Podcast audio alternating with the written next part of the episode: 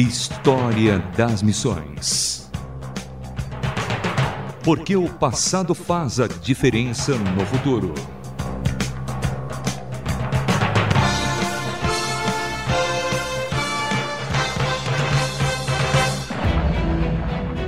Olá, sou Samuel Matos e hoje no História das Missões, o missionário Stanley Jones.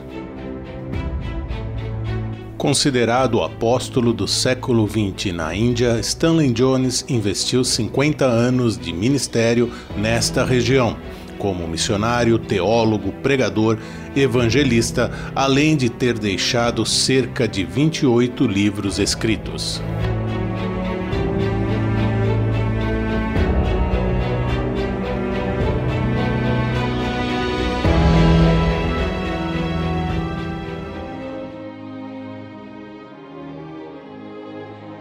Eli Stanley Jones nasceu em Baltimore, Estados Unidos, em 1884.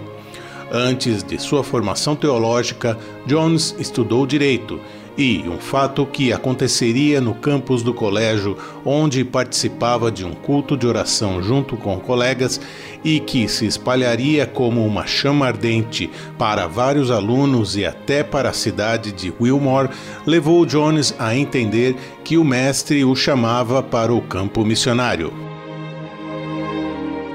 Jones graduou-se em 1906 e, no ano seguinte, partiu para a Índia pela Junta de Missões da Igreja Metodista Episcopal. Em 1911, casou-se com uma colega missionária, Mabel Losing, com a qual teve uma filha, Eunice.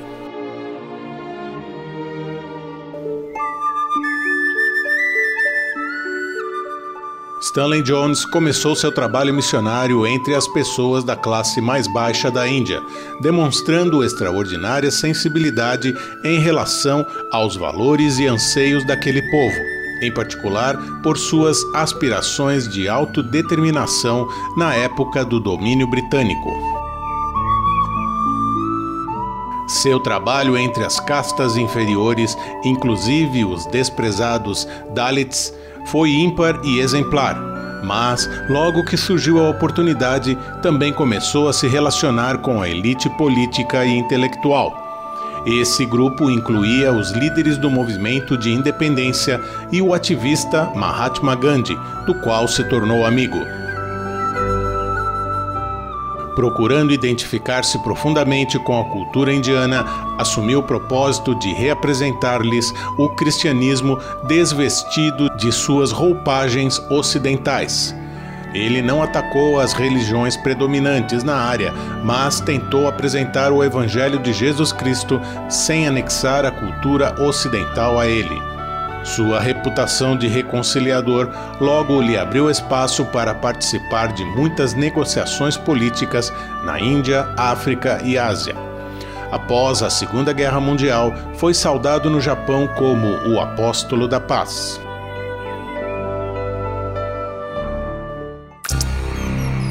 História das Missões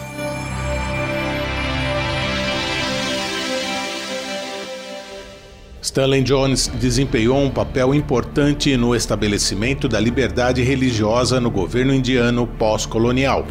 Após a morte do amigo Mahatma Gandhi, escreveu uma biografia sobre essa figura de destaque mundial, livro no qual o pastor Martin Luther King disse que o influenciou a adotar métodos estritos, não violentos, no movimento americano pelos direitos civis.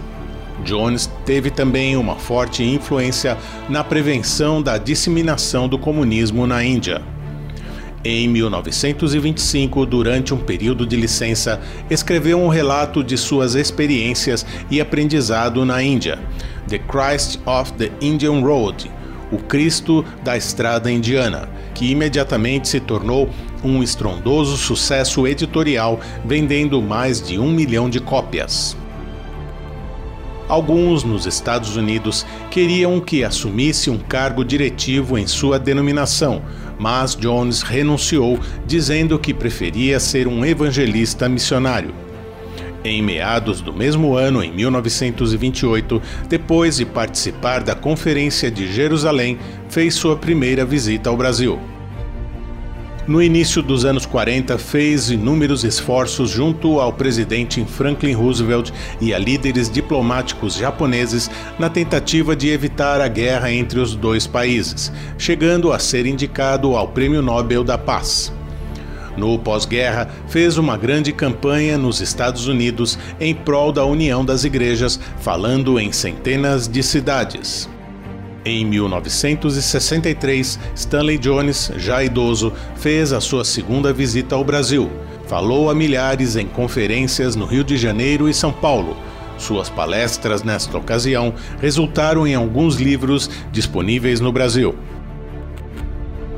Alguns autores apontam estratégias que Stanley Jones usou em seu trabalho na Índia ser absolutamente sincero, anunciar de antemão que não irá atacar nenhuma religião, deixar que as pessoas façam perguntas, apresentar o cristianismo como o próprio Cristo e apresentar Cristo como uma experiência de vida e não como um argumento teológico. Jones deixou uma marca de inspiração para o trabalho missionário, especialmente na relevância do Evangelho para todas as classes soube influenciar, se inculturar para comunicar o Evangelho sem deixar-se influenciar pelo sincretismo que o rodeava.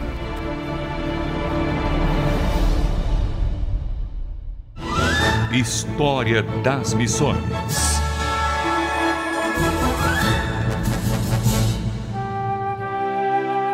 Na noite de 7 de dezembro de 1971, com a idade de 88 anos, Stanley Jones sofreu um derrame cerebral que imobilizou seus braços e perna esquerdo, bem como o lado direito de seu rosto. Sua visão também foi afetada. A voz quase silenciou, sendo gravemente prejudicado em seu discurso. Mas, ainda assim, ditou para um gravador seu último livro, A Resposta Divina, o Divino Sim, editado por sua filha Eunice. Um ano depois, em seu diário, encontrou-se as seguintes palavras: A Bíblia diz que aquele que está em constante contato com a ressurreição jamais morrerá. Fisicamente, ele pode morrer num corpo desgastado, mas estará renovado em espírito.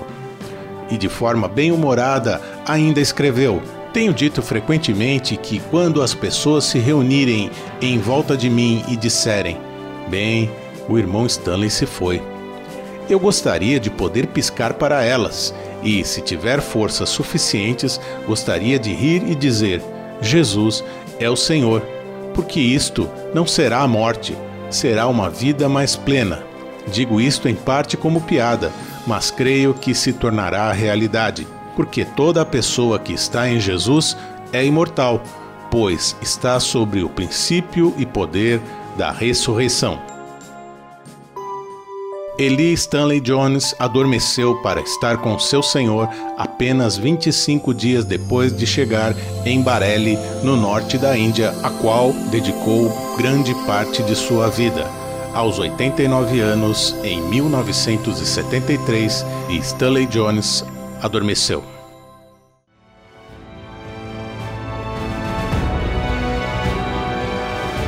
Você conheceu a vida e obra de Eli Stanley Jones com produção e apresentação de Samuel Matos, direção de André Castilho, queremos receber um e-mail seu.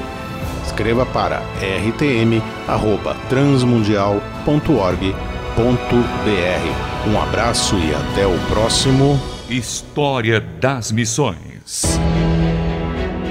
Mais uma produção Transmundial.